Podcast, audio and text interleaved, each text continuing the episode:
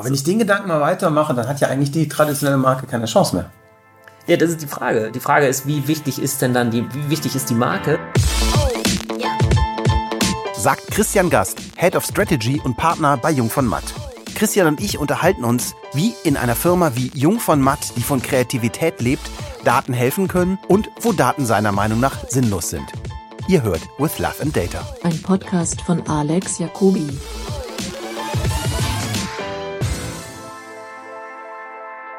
Das Entscheidende mit, mit, mit Daten ist ja auch gar nicht, dass man den perfekten Algorithmus hat, sondern die Frage ist ja nur, dass du eine vernünftige Herleitung hast. Ja, danke.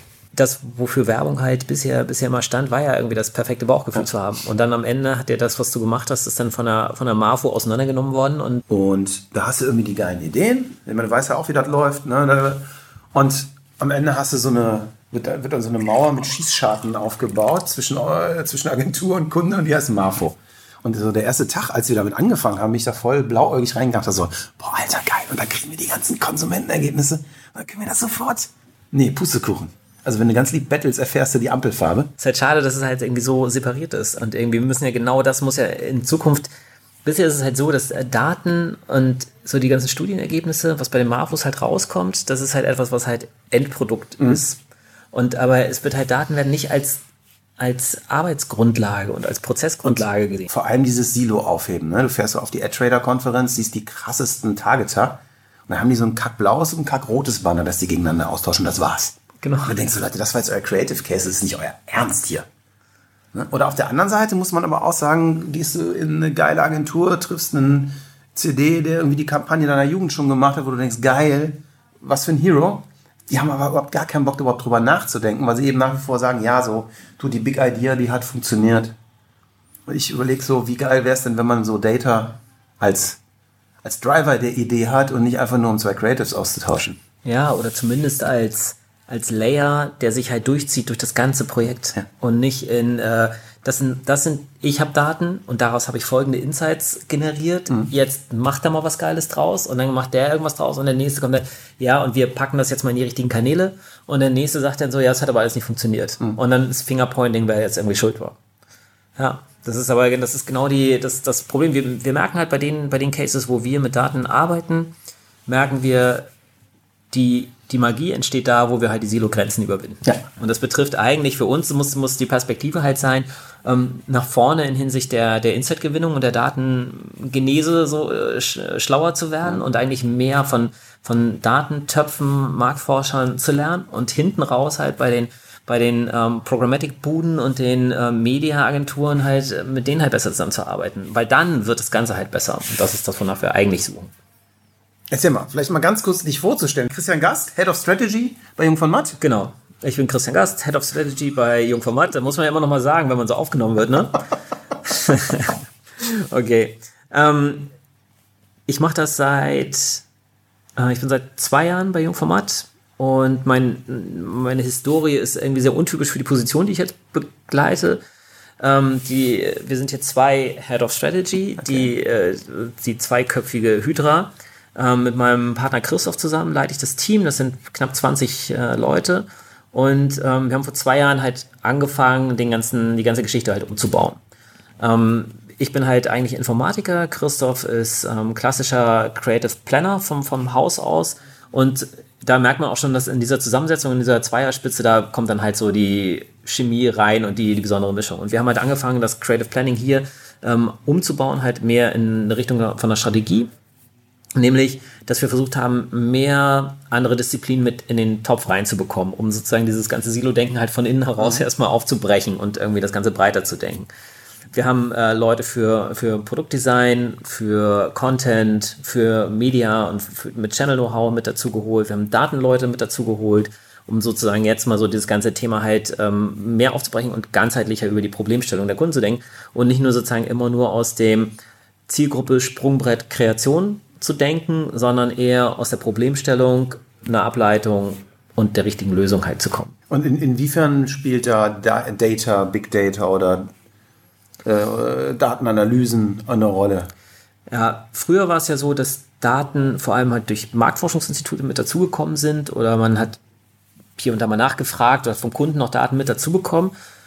Und ähm, durch die Zunahme der, der digitalen Kanäle und dieser ganzen Self-Service-Advertising-Kultur, die in den letzten zehn Jahren so entstanden ist, angefangen von, von Google und Search und AdWords und Facebook, Facebook Audience Insights, die ganze Chose, die sich da so entwickelt hat, ähm, hat ja dazu geführt, dass Daten viel zugänglicher geworden sind. Das ganze Advertising ist ja wird zunehmend datengetrieben und damit haben wir halt einen anderen Zugang zu Daten. Und damit ändert sich auch unsere Betrachtungsweise. Wir schauen natürlich bei den ganzen Tools halt mit rein, ähm, welche Schlussfolgerung können wir über die Zielgruppe ziehen, was können wir über die Aufgabe lernen und wie müssen wir dann halt unseren Blickwinkel halt verändern. Inwiefern seid ihr auch, ich sag mal, am Ende nach der Kampagne mit Mediaagenturen, Mediadaten oder ich sag mal im größten Traum auch Conversion-Daten noch drin, um vielleicht iterativ eine Kampagne weiterzuentwickeln? Ja, es, im Idealfall, das ist so mehr das Wunschbild als die Ist-Situation, wäre das natürlich genau der Fall. Dass wir halt irgendwie dahin kommen, dass wir agiler mit dem Kunden, der Mediaagentur zusammenarbeiten. Der Kunde hat viele Daten, die Media hat Daten, wir haben irgendwie Daten und Gefühl und so. Und wenn man das halt zusammenbekommen würde, dann würde es halt viel besser werden. Wir haben in Einzelfällen, ähm, gelingt das auf Projekten. Wir haben schon Projekte, wo wir mit Data Scientists zusammenarbeiten. Dann wird halt eine Potenzialanalyse gemacht, basierend auf der ganzen Lebenswelt, die wir da, die wir da haben. Und wir können dann halt sagen, wir gehen davon aus, dass halt in bestimmten Regionen im Land bestimmte Kommunikation einfach besser wirkt. Und dann im Rückschluss auch gemessen haben, inwieweit das halt was gebracht hat. Also eine geografische Segmentierung im Prinzip. Genau, weil geografisch ist dann halt am Ende das, was zurzeit am, am erfolgversprechendsten im Gesamtkonstrukt ist. Wenn du, du kannst dich nicht auf Google und Facebook-Daten alleine verlassen. Hm. Du brauchst irgendetwas, was über alle Medien hinweg geht und was du halt am Ende auch messen kannst. Das heißt, geografisch bezieht sich darauf, du kannst ähm, alle Werbemittel geografisch targeten, hm. von digital über Out of Home, TV, fast alles. Ähm, du kannst danach eigentlich auch immer sehen, wie die Wirkung dann war, gemäß nach äh, Postleitzahlen. Postleitzahl ist sozusagen die kleinste Einheit, mhm. die wir haben. Und ähm, ähm, du kannst ähm, darauf auch noch andere Daten da hinzufügen, also Statistisches Bundesamt. Und ähm, du kannst die soziale Lage, die auf Basis von Wahlergebnissen kannst du die, die Grundorientierung äh, ermitteln und du kannst sozusagen deine, dein Sinus-Milieu-Targeting sozusagen selbst äh, zusammenbauen, bekommst ein Gefühl für die Lebenswelt in der Postleitzahl, baust das, äh, baust das Messaging darauf auf, steuerst es halt genau aus und danach kannst du es halt auch. Messen. Also kannst du zum Beispiel von der Postleitzahl auf Konsumverhalten schließen? Ähm, das hängt davon ab, auf welche Daten du dich jetzt wie tief verlässt. Mhm. Wenn du jetzt in, in, in Facebook-Daten jetzt ähm, gnadenlos reingehen äh, würdest und da sagst irgendwie, das ist jetzt sehr genau, dann könntest du das versuchen. Du weißt aber nie bei den ganzen digitalen Töpfen, wie gut ist jetzt die Datenbrücke zwischen den, äh, zwischen den einzelnen äh, Datentöpfen, die die jetzt miteinander vereinen. Mhm. Das Problem ist ja, dass bei, bei Facebook kannst du zum Beispiel auch äh, ein Sinus-Milieu targeten. Das ist aber ja nur über eine Schnittmenge, über ein, über ein Matching halt hergestellt, die Verbindung zwischen Sinus-Milieus und äh, den, ähm, den Facebook-Datensätzen. Und diese Brücke ist ja nicht so super breit. Es wurde ja nicht für alle Facebook-Audiences halt ein Sinus, äh, Sinus-Milieus festgestellt, sondern nur für einen Teil und dann wurde die Ähnlichkeit berechnet. Aber du kannst sie nicht im äh, Audience-Builder einfach ein Sinus-Milieu eingeben und kriegst die. Doch, du kannst es dir halt. Bei Facebook? Ja, aber das, du musst. Ähm, oder, oder musst du das Nee, es ist ein äh, Third-Party-Provider. Okay. Du holst sie dann mit, mit einem Player wie, wie Action ähm, den, da ähm, bezahlst du dann halt die, die Zusatzdaten und dann werden die freigeschaltet in deinem Facebook. Äh, also musst du im Prinzip eine eigene DMP noch irgendwo bauen. Ja. Quasi sozusagen ja. die, die DMP bei Facebook sind dann sozusagen die Third Parties und die ja. holst du dir dann wieder dazu und dann, dann bekommst du das halt mit rein. Ja, nur da weiß man es halt nicht. Ne? Wir wissen ja, und wir, wir haben natürlich auch nicht, wie es jetzt in Amerika ist, wo äh, Mastercard eine DMP ist und du sagen ja. kannst, ich möchte jetzt gerne basierend auf Konsumverhalten targeten und nur Leute haben, die im letzten Monat mehr als 2000 Dollar für HiFi-Geräte ausgegeben haben, äh, dann ähm, das geht halt hier nicht. Und es wird noch schwerer. Stichwort Mai. Ja. Siehst du das? Ähm, ne, ich bin jetzt irgendwie persönlich kein Mensch, der die totale Datentransparenz äh, befürwortet. Es kommt ja halt eher mit dem, mit dem Job. Ja. Ähm, und äh, ähm, ich finde es natürlich gut, je mehr, je mehr das Ganze, je mehr jeder selber Kontrolle über seine Daten hat und ähm, gerade die Transparenzpflicht, irgendwie zu sagen, irgendwie, was wird jetzt von wem gespeichert, zu welchem Zweck, auch zu sagen, du kannst jederzeit irgendwie Opt-out machen und du kannst den Daten auch transferieren. Das ist ein, ein wichtiger Schritt in, äh, in unserer gesellschaftlichen Entwicklung zum Thema Datenkompetenz. Siehst, siehst du uns als Werber auch in der Verantwortung da irgendwie? Ja, wir haben natürlich eine, eine, eine ethische Verantwortung, keine Sachen zu machen, die halt ähm, die halt in die falsche Richtung gehen oder die halt unverantwortlich sind. Ja, ich habe mit, mit, mit relativ vielen Leuten auch, auch schon aus, aus der, äh, sagen wir mal, Digitalagentursparte eher geredet. Und wir sind ab und zu auch zu so Punkten gekommen, ob wir Werbungstreibenden es nicht selber auch vermasselt haben, die Menschen darüber aufzuklären, was wir tun, und zwar in einer Sprache, die sie verstehen, sondern ihnen eben einfach 2000 Cookies auf Spiegel Online gesetzt haben und jetzt eben die Rechnung bekommen, dass, äh, weiß ich nicht, Alexander Dobrindt ein Gesetz schreibt. Oder er war es jetzt nicht, aber es ist immer mein Hassobjekt. Ja, also ich, das ist halt das Problem mit dem ganzen datengetriebenen Marketing, wie es halt ist. Es wird halt das gemacht, was technisch möglich ist. Ja. Aber das meine ich ja mit, wir haben so, wir haben eine ethische Verantwortung. Also ja. so sehe die ich, sehe ich zumindest bei uns. Wir würden jetzt irgendwie nichts machen, was halt den äh, neurotischen Teenager dazu bringt, etwas zu kaufen, also was ihn sozusagen in seiner, in seiner Unsicherheit anspricht und das ausnutzt. Wo ist die Grenze? Ja, genau dieses, also ein, Targeting basierend auf psychischem Profil wäre für mich eine, eine, okay. eine Grenze. Okay. Ähm, auf, einer, auf einer aktuellen Emotion? Ähm, nee, auf einem auf einem Wenn ich frage, wie wäre es für dich, wenn du die die die momentane Emotion von jemandem kennst? das finde ich, das wäre was anderes. Okay. Das ist was anderes. Wenn du eine wenn du eine ähm, Disposition ausspielst, finde ich, wäre das ist für mich irgendwie so eine das wäre so eine rote Grenze.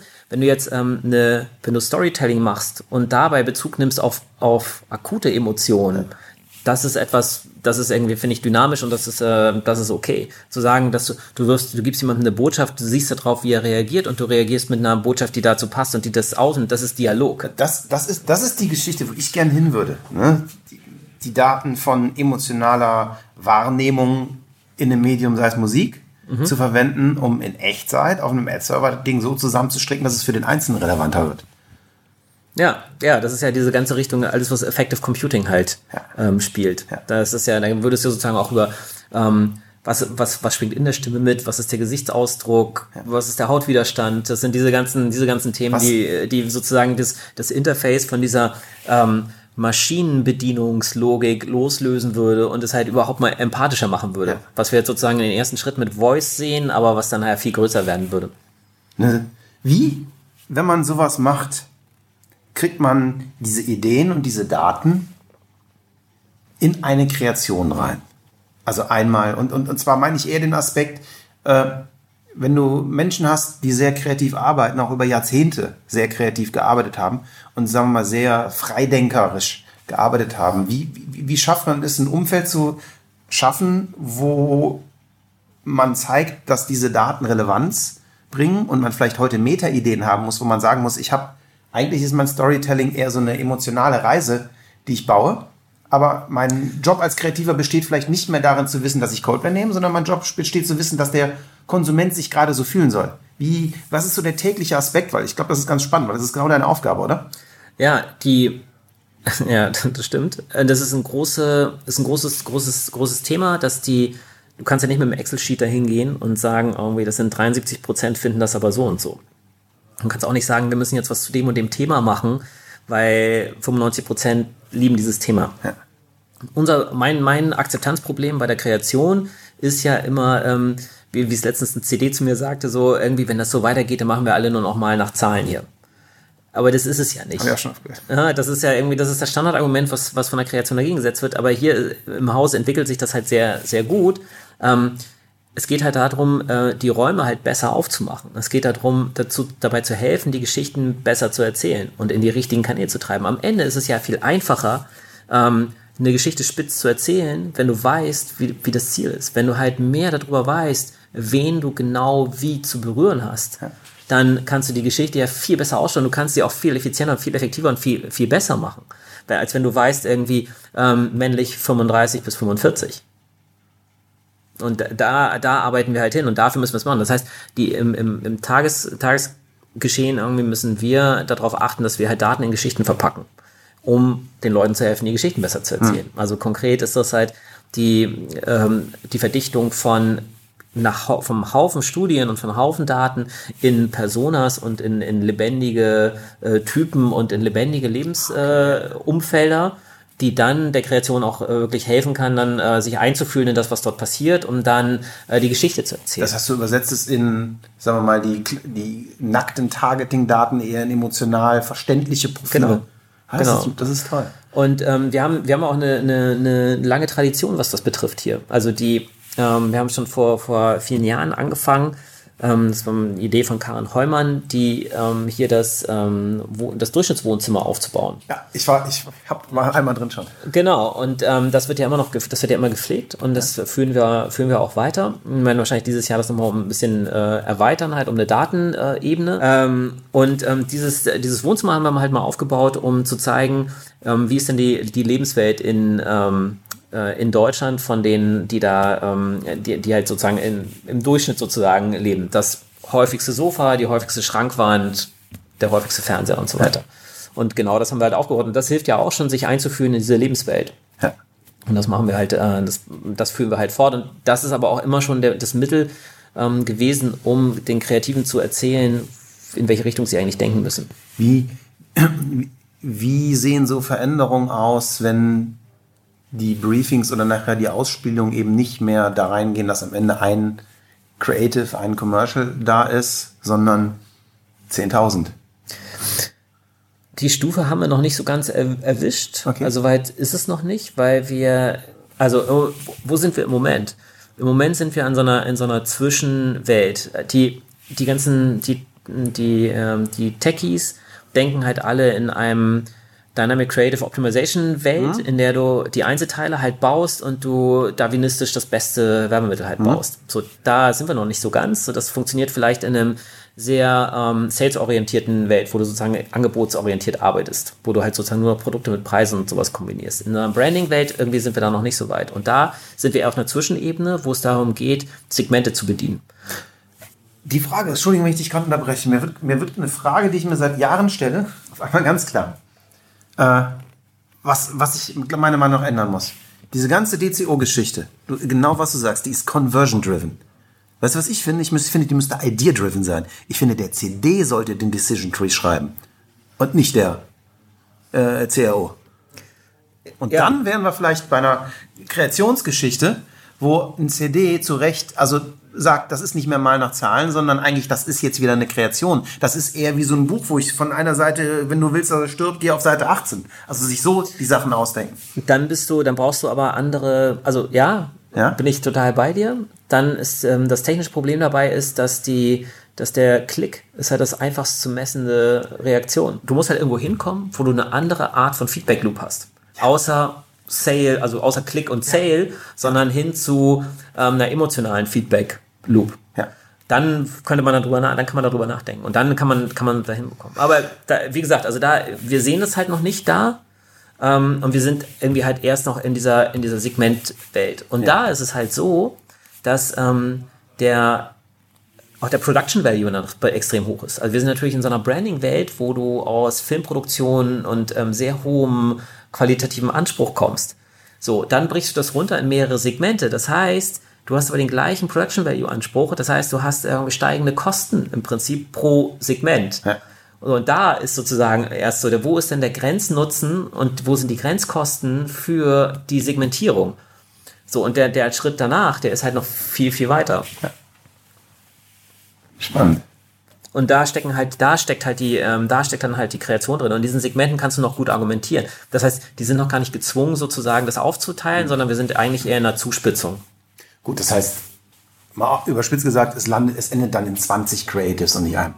Genau. Und 20 ist schon zu viel, weil dann die Produktionskosten zu hoch sind.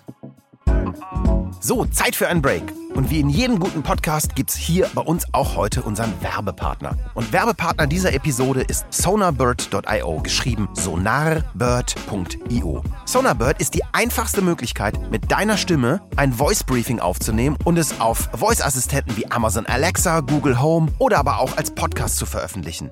Du musst einfach nur deinen Laptop aufklappen, dein Briefing aufnehmen und auf Publish drücken. So einfach ist das.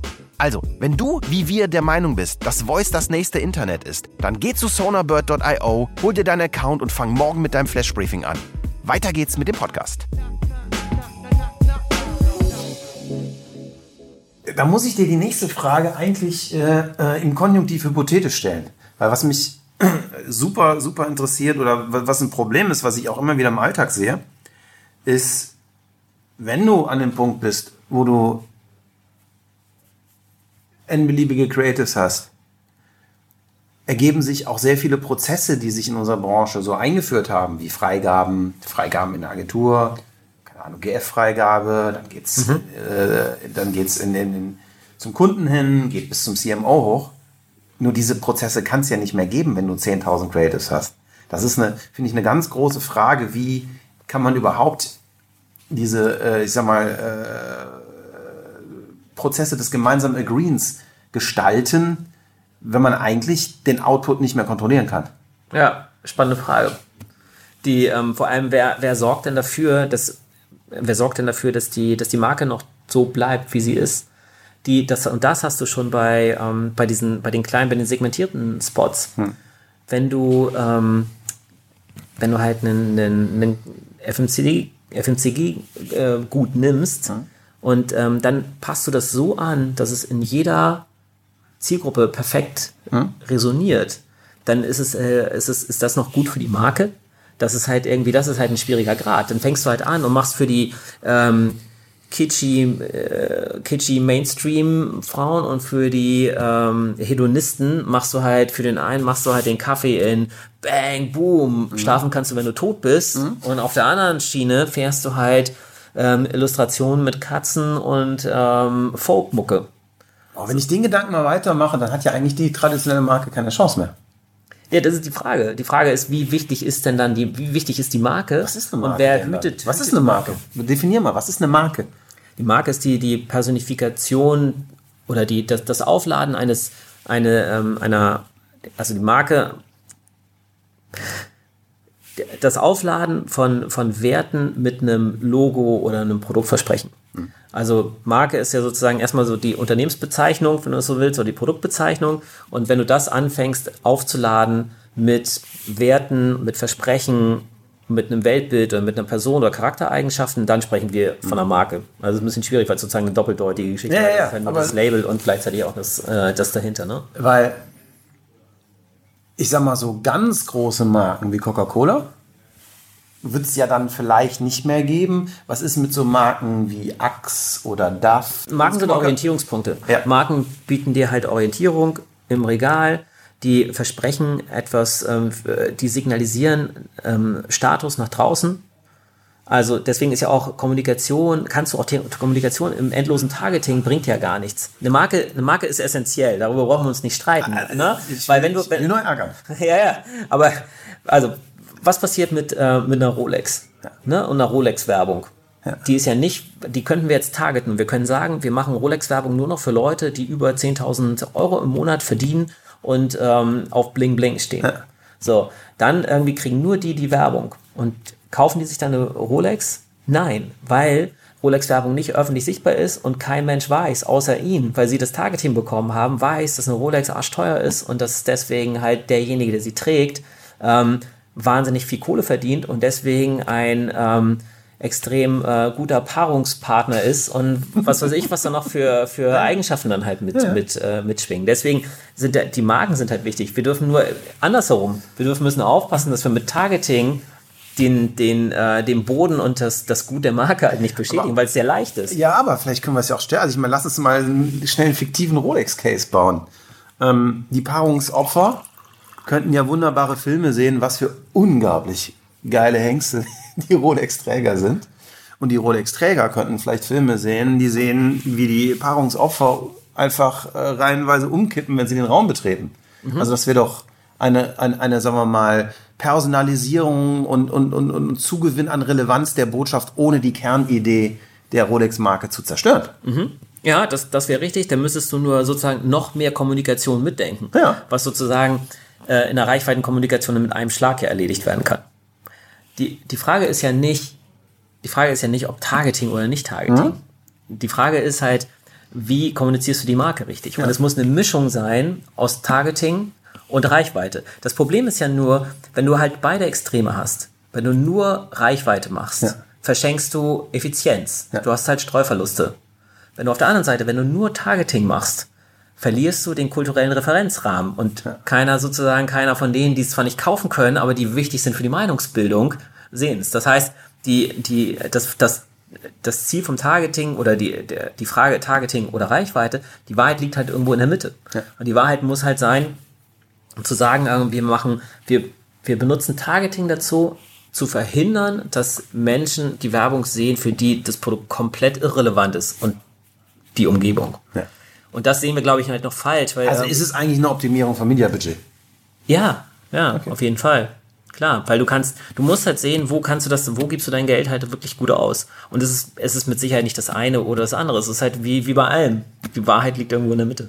Siehst du eine Möglichkeit, wo AI oder Data die Qualität einer Kreation in sich erhöhen können? Also wo eben nicht am Ende ein Targeting gemacht wird für eine Kreation, sondern wo Data, AI oder was auch immer die Kreation überhaupt erst möglich macht. Ja, wir haben einen Case, der, ähm, also ja, ich kann nur nicht drüber sprechen, das kommt erst äh, dieses Jahr raus. Eine Frage, die ich jedem stelle, die aber noch nie jemand gleich beantwortet hat. Was ist Kreativität für dich? Definiere mal Kreativität. Etwas Neues zu erschaffen. Etwas Neues zu erschaffen. So einfach? Also ich nehme jetzt äh, einen Schraubenzieher, ritz hier was in den Tisch, was vorher nicht drin war und dann bin ich kreativ? Ja. Okay, cool. Ist das, äh, ist Kreativität überbewertet? Nee. Okay. Das ist mal meine These. Ich finde, ich behaupte immer, dass Kreativität, also dass Kreativität nicht wertlos, aber überbewertet ist und Ausführung grund massiv unterbewertet wird.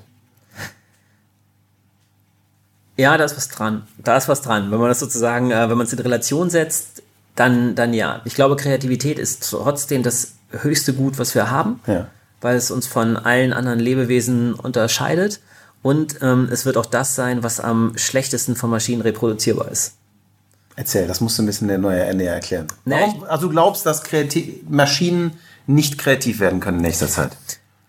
Nee, nicht so, nicht in der Form. Also das wird, irgendwann wird es vermutlich gehen, aber ich glaube, dass das gemessen an dem, wo der, wo der Automati wo die Automatisierungsschritte sind und was halt in, von Automatisierung übernommen wird, ist Kreativität relativ weit hinten auf der Liste, weil alle Dinge, die halt rational sind und direkt aus einer Ursache, Wirkung herleitbar sind und äh, festen Regeln ähm, unterliegen, die ähm, sind halt gut, äh, gut abbildbar. Also in der, um in Kommunikation zu sprechen, ähm, den Markt ana zu analysieren auf Basis des Userverhaltens und aufgrund der Traffic-Daten von dir und den deinen Konkurrenten, dann kann man vielleicht relativ schnell ableiten, was könnte eine Kommunikationsstrategie sein.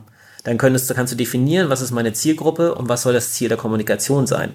Das ist dann das, was bis zum Briefing passiert. So, dann wird, gibt es das schwarze Loch Kreation und dann kannst du halt, ähm, kannst du sagen, okay, jetzt haben wir irgendwie die Werbemittel, die testen wir jetzt, machen AB-Testing, zerschneiden das in, in DCO-Komponenten und am Ende messen wir, was halt gewirkt hat und füttern diesen ganzen Erkenntnisgewinn wieder vorne halt rein. Und ich glaube, dass halt dieser Teil einfach diese, diese Sachen, die ich jetzt gerade beschrieben habe, die sind relativ gut ähm, von Algorithmen halt irgendwann abbildbar. Da braucht man auch nicht keine, keine neuronalen Netze, kein Deep Learning, sondern das ist sozusagen eine Schritt für Schritt äh, wird das einfach passieren. Ähm, während der Teil mit der, mit der Kreativität, der ist halt insofern besonders, als dass du, ähm, wenn du etwas, eine, eine neue Sichtweise schaffst, eine neue Perspektive, etwas, was halt unerwartet ist, was ungesehen ist, dann ähm, bewegst du dich halt out of the box. Und das ist für Algorithmen einfach wahnsinnig schwierig Warum? Weil Algorithmen dazu tendieren, ähm, die Sicherheitskarte zu spielen und in die Mitte ziehen. Okay. Also Beispiel bei, ähm, bei Netflix, die, der Auswahl, der Filmauswahlalgorithmus bei, bei Netflix zielt darauf hin, dich nicht zu enttäuschen. Das heißt, der wählt eher einen Film aus, der dir zu 70% sozusagen gefällt oder von dem, dem du zu, zu 80% vier Sterne geben würdest, anstatt ein, bei dem du mit 50% Wahrscheinlichkeit fünf Sterne gibst. Aber das ist ja nicht, dann ist ja nicht der Algorithmus das Problem, sondern der Coder. Oder der Stratege oder wer auch immer, der dahinter steht. Das könnte man sagen. Also das, das, das könnte sein, dass jetzt sozusagen bei dem, das ist beim Recommendation Engine, Mhm. ne? Das ist ja ein anderes, ist ja, da kommt ja noch nicht mal was Neues bei raus. Das ist nur ein, ein Bild dafür, wie ähm, Algorithmen in der Regel arbeiten oder wie wir sie sozusagen einsetzen.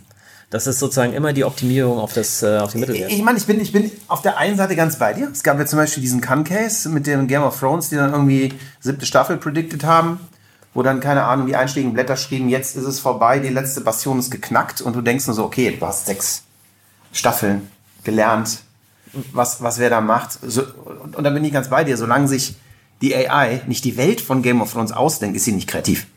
Genau. Auf der anderen, ja, auf, auf der anderen Seite, ich habe ein äh, Gespräch geführt mit Babak Hodja, das ist der Gründer des Siri-Teams. Also die sind dann später raus, äh, haben dann Siri gegründet Ja. bei ihm und er baut total crazy äh, E-Commerce Optimization Engines jetzt. Der hat angefangen, der baut seit 30 Jahren neuronale Netze, der Mann, ne? Und der sagte einen ganz wichtigen Satz. Don't mix up Science Fiction and AI. Das war so, und, und sein, sein, sein Punkt war, dass er sagte, das menschliche Gehirn, wenn es, auch wenn es ein neuronales Netz ist, ist über Millionen von Jahren optim, über Millionen von Jahren optimiertes Netz. Und jeder einzelne Mensch ähm, hat durch die Evolution bedingt alle Optimierungsprozesse seiner Vorgänger miterlebt. Und bis ein Computerchen so weit optimiert ist, sieht er noch sehr, sehr, sehr viel Zeit ins Land gehen. Also er sagte auch, äh, äh, dass er die ganzen Dinger, die Ray Kurzweil zum Beispiel propagiert, für 2029? ja, für, ja, genau, 2029. Also er sagt, er ging sogar so weit zu sagen, dass er das Konzept von Singularity einfach für, für falsch hält. Ja. Wie siehst du das? ich kann mich auch nicht so richtig damit anfreunden. Also ich, also ich, ich, ähm, auch dieser ganze, ähm, hier, wie, wie heißt der, Neil Bostrom, diese ganze Superintelligence-Geschichte. Sag mir nichts. Ah, das ist so ein, so ein ähm, da ging es irgendwie um diese Diskussion, ähm, dass wenn es erstmal künstliche Intelligenz gibt, dass es dann eine Explosion an Intelligenz gibt, weil die Maschinen sich selber optimieren würden. Und äh, das würde dann zur Vernichtung der Menschheit sozusagen führen. Aber das, ist hast du ja heute schon, diese- ne? Also, also so, so, das so Genetic äh, äh, Programming. Genau, aber es, meine, das ist die eine Schule, das ist die ähm, äh, Bill Gates, Elon Musk äh, Schule der Achtung, Achtung, äh, das wird alles ganz schlimm und ihr, ihr seht's nicht und ihr, wir laufen da in was rein und macht Pum und dann sind wir alle weg. Ähm, versus der, ähm, der, der anderen Schule, im- hier Kurzweil. Minsky Ja. und, und so, die, die sagen so, nee, das wird nie so gut werden. Das müsst ihr nicht sozusagen so, so sehen. Ähm, und ähm, ich bin auch eher aus den Erfahrungen ähm, meiner, meiner Vergangenheit immer eher skeptisch, was die Entwicklung betrifft. Also, kleines Beispiel, ich habe, äh, wir haben die, die, ähm, die 90er Jahre über drauf gewartet, dass Mobile einen Durchbruch hat und äh, dachten immer so, das nächste Jahr kommt der große Mobile-Durchbruch und äh, das hat dann bis 2007 gewart, äh, gedauert, bis das sozusagen... Aber, aber, aber jetzt ist er umso krasser da. und dann ist er umso krasser da, ja, aber es wird Ich meine, sie bauen den ganzen Podcast gerade auf meinem Telefon hier. das stimmt, das stimmt. Und die, an, äh, die andere Geschichte ist halt äh, dieser, dieser ganze AI-Winter-Geschichte, die es da irgendwie zweimal gab, wo man auch so, ich kann mich noch gut daran erinnern, das, äh, auf dem C64 mal so ein Eliza-Ding irgendwie gehabt zu haben und dann ist man halt einmal so, denkt so, wow, krass, und dann irgendwie tut sich aber 30 Jahre wieder nichts. Also ich glaube halt, das kann auch sehr gut sein, dass wir halt ähm, an den, diesen Entwicklungssprung, den wir gerade sehen, der sich halt durch die, durch Big Data halt begründet und durch die, die Menge an Daten und der ja quasi sozusagen so eine Art heuristischer Sprung ist, ähm, dass der auch wieder irgendwie sich dann irgendwie vielleicht wieder ausbremst. Kann ich mir auch gut vorstellen. Aber ehrlich gesagt, das ist ja nur alles jetzt totale Fan Fantasterei. Keine Ahnung. Am besten ist es, sich daran zu orientieren, was wirklich geht und was man jetzt nutzen kann. Ich, ich habe gestern was ganz Faszinierendes gesehen. Ich dachte, Michael Trautmann hat das gestern auf LinkedIn gepostet. Es war ein Bericht, äh, das war ein YouTube-Film von einem Speaker aus Davos. Ja, wie heißt der denn? Also ein, ein, ein, ein israelischer Forscher. Hat irgendwie ein ganz, berühmtes Buch, ich muss gleich gucken, wie das heißt.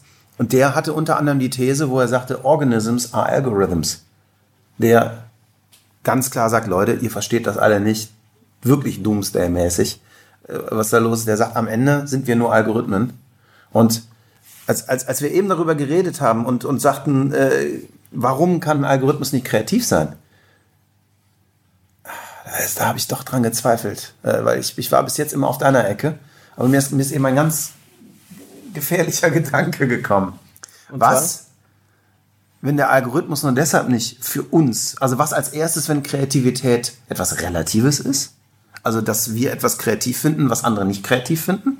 Weil es ist ja auch in erster Linie offene Transferleistung und äh, es gibt ja auch Leute, die sagen wir mal, wenn, wenn jemand etwas sehr gut kann, das für Magie und Kreativität halten, obwohl der eigentlich ein sehr guter Handwerker ist, der ein Regelwerk versteht, dass die Leute, die es für Kreativität halten, nicht verstehen. Was denn, wenn die, die, ich sag mal, die AI müsste eigentlich nur unsere gesamte Lebenswelt verstehen, um für uns etwas kreativ zu machen. Ja, also jetzt eine AI versteht ja nur das, womit man sie füttert. Klar. Was aber, wenn du eine AI hast, die die gesamte Lebenswelt von uns versteht, und ich denke da so an zwei Firmen, eine mit F, eine mit G, äh, die möglicherweise in 10 und 20 Jahren uns so verstehen, dass sie eine kreative AI bauen können. Abwegig oder, oder nachvollziehbar der Gedanke? Für dich? Ich, keine Ahnung. Kann sein, kann nicht sein. Ich lasse mich überraschen. Ja. Also, nee, ich habe keine, ich habe wirklich keine, keine, ich, ich glaube es, irgendwie kann ich es mir nicht vorstellen, dass wir, dass es halt so ein äh, Durchmarsch und so ein, äh, so einen Gewinn gibt, was das ist. Ich glaube, dass der, der Schritt zu groß ist. Vorher landet Elon auf dem Mars. Ja, vorher sind wir ja alle weg, bevor die Algorithmen den, den Planeten übernehmen. Okay, das, das ist deine These. Vorher sind wir weg. ja. Habe ich Schwein gehabt. Gibt es sonst noch irgendwas, was dir, was, was dir zu dem Thema einfällt, was du schon immer mal dazu sagen wolltest, aber nie gefragt wurdest? Das ist so lustig, ne? Ich bin halt, ich bin da eher der, der Pragmatiker. Ja, ich merk hier das. In der ich ich finde auch, ich finde es total spannend, weil tatsächlich diese Sichtweise habe ich noch nicht so kennengelernt. Jetzt muss man natürlich fairerweise sagen, wir sind hier im äh, Haus der großen Ideen. Also ich meine, die, die, gesamte, ich glaube, die gesamte Idee eurer Firma und auch sehr erfolgreich ist die große Idee. Und, und, und ihr habt definitiv einen anderen Ansatz da dran zu gehen als andere. Aber das finde ich sehr, sehr spannend. Ja, vielleicht, vielleicht liegt es auch wirklich hier an dem, an dem Alltag, dass wir hier jeden Tag erleben, wie große Ideen entstehen. Nämlich durch Zufall plötzlich und nicht zielgerichtet. Und alles, was halt mit Computern und Algorithmen zu tun hat, ist halt immer etwas mit vorne etwas reingeben und es wird halt ähm, durch rationale Entscheidungsfindung wird es halt runtergebrochen und dann kommt halt ein optimiertes Endergebnis raus. Und alles, was ich hier jeden Tag sehe im Zusammenhang mit, mit äh, Kreativen, ist äh, das Gegenteil davon. Ja. Und trotzdem wird es halt irgendwie, trotzdem kommen da halt die großartigsten Sachen bei raus. Oder gerade deswegen. Das heißt, was ist deine Vision, wie, ich sag mal, Data AI, Targeting oder nicht Targeting und Kreation in den nächsten paar Jahren sich gegenseitig beflügeln können und nicht gegeneinander arbeiten können? Was ist so, wie muss so ein Workflow für dich aussehen, idealer, dass du sagen würdest, okay, das sehe ich mit unserem Background hier, mit unseren Geisteshaltung, die wir hier haben, auch als den optimalen Weg an? ich glaube, dass AI und das, was es, was es halt bieten, das ist AI und das, was es bieten kann, ähm, muss halt so richtig als Werkzeug ausgespielt werden. Ich glaube, wir sind in der Definition von dem, was es sein kann, sind wir eigentlich noch gar nicht weit genug. Also es ist so nur so schemenhaft am, am Horizont. Ich glaube nicht, dass es irgendwie um das große Ding geht, was bewusstseinserweiternd ist oder was uns äh, übernimmt oder sowas. Ich glaube, dass es halt eher in eine Nische gehen wird, in, eine, in einen Tool-Bezug. Ich glaube, dass wir halt eher sowas haben wie einen, einen Assistenten, der uns halt sehr gut versteht, mit dem du halt in einem Sprachinterface halt reden kannst, der die ganzen nitty-gritty Research, Wissensdinge von dir halt recherchiert und erledigt und äh, uns den Rücken frei hält, wirklich kreativ zu sein. Das wäre halt sozusagen, das ist so das auf der, auf der Arbeitsebene des, des Einzelnen. Und ich glaube, dass dann vor allem, dass solche Arten von AIs, die halt so eine Art, also Tool-AI, die, die speist sich daraus, was sie über dich lernt und indem sie mit dir zusammenarbeitet. Und dann wird sie zu seinem, deinem Partner und dann ist, hast du so etwas wie so ein Fingerprint-ähnliches Tool, was sozusagen sehr genau zu dir passt. Auf der, ähm, auf der übergeordneten Geschichte, was so jetzt Kommunikation betrifft, ist, glaube ich, am allerwichtigsten, dass wir es schaffen, ähm, Daten transportabel zu machen und die Silos durchlässig zu machen, damit wir halt vernünftig damit arbeiten, weil wir dann einfach bessere Sachen machen können. Das hatten wir ja schon, schon eingangs gesagt. Und ähm, als, ich glaube, die direkteste Wirkung wird sein, dass einige Leute einfach keine Werbung mehr bekommen werden. weil sie als Zielgruppe nicht mehr relevant sind. Und dann, Das ist eine spannende These. und dann sitzt du da und ähm, dann weißt du, oh, ich bekomme gar keine Werbung mehr. Und freust dich oder ärgerst dich? Keine Ahnung, heutzutage würde ich sagen, irgendwie, ja, cool, kann ich meinen Adblocker abschalten und äh, bekomme nichts mehr. Auf der anderen Seite ist das dann wahrscheinlich auch der totale äh, Nachweis, dass du ähm, für die ganzen Leute, die was verkaufen wollen, nicht interessant bist. Ist das schlimm? Keine Ahnung, wie das, äh, wie das, äh, wie das in deiner, in deiner gesellschaftlichen Wahrnehmung so ist. Aber ich könnte mir das halt vorstellen, weil wir haben bei diesen ganzen Dingen, wenn wir über Targeting nachdenken, ist das ja die Richtung, in die es läuft. Du bezahlst immer mehr Geld dafür, dass du die richtigen Leute erwischt. Ja. Äh, Was passiert mit den Falschen? Die bekommen halt nichts mehr. Und wir sehen halt immer wieder, dass es halt irgendwie, wenn es um Targeting geht, es geht halt, vor allem alle wollen, wollen halt irgendwie, viele wollen, brauchen halt die gleichen Leute. Die irgendwie halt einkommensstark, urban, besser gebildet. Und äh, das wird, führt dann auch dazu, dass dann halt wahrscheinlich dann irgendwie einige Leute halt besonders viel Werbung oder besonders teuer zu erreichen sind. Und auf der anderen Seite werden andere Leute total entspannt und äh, von, von Werbung mehr oder weniger nicht mehr belästigt. Eine gute Sache für unsere Branche. Keine Ahnung. Ja, Spannend. Christian, vielen Dank. Das war Christian Gast, Head of Strategy und Partner bei Jung von Matt. Und wenn ihr so viel Spaß an dieser Episode hattet wie ich, habe ich eine kleine Bitte an euch. Gebt uns etwas Love with Data. Geht zu iTunes, gebt uns 5 Sterne und hinterlasst einen Kommentar. Damit helft ihr uns und allen anderen, dass dieser Podcast noch viel besser gefunden wird. Danke und bis bald.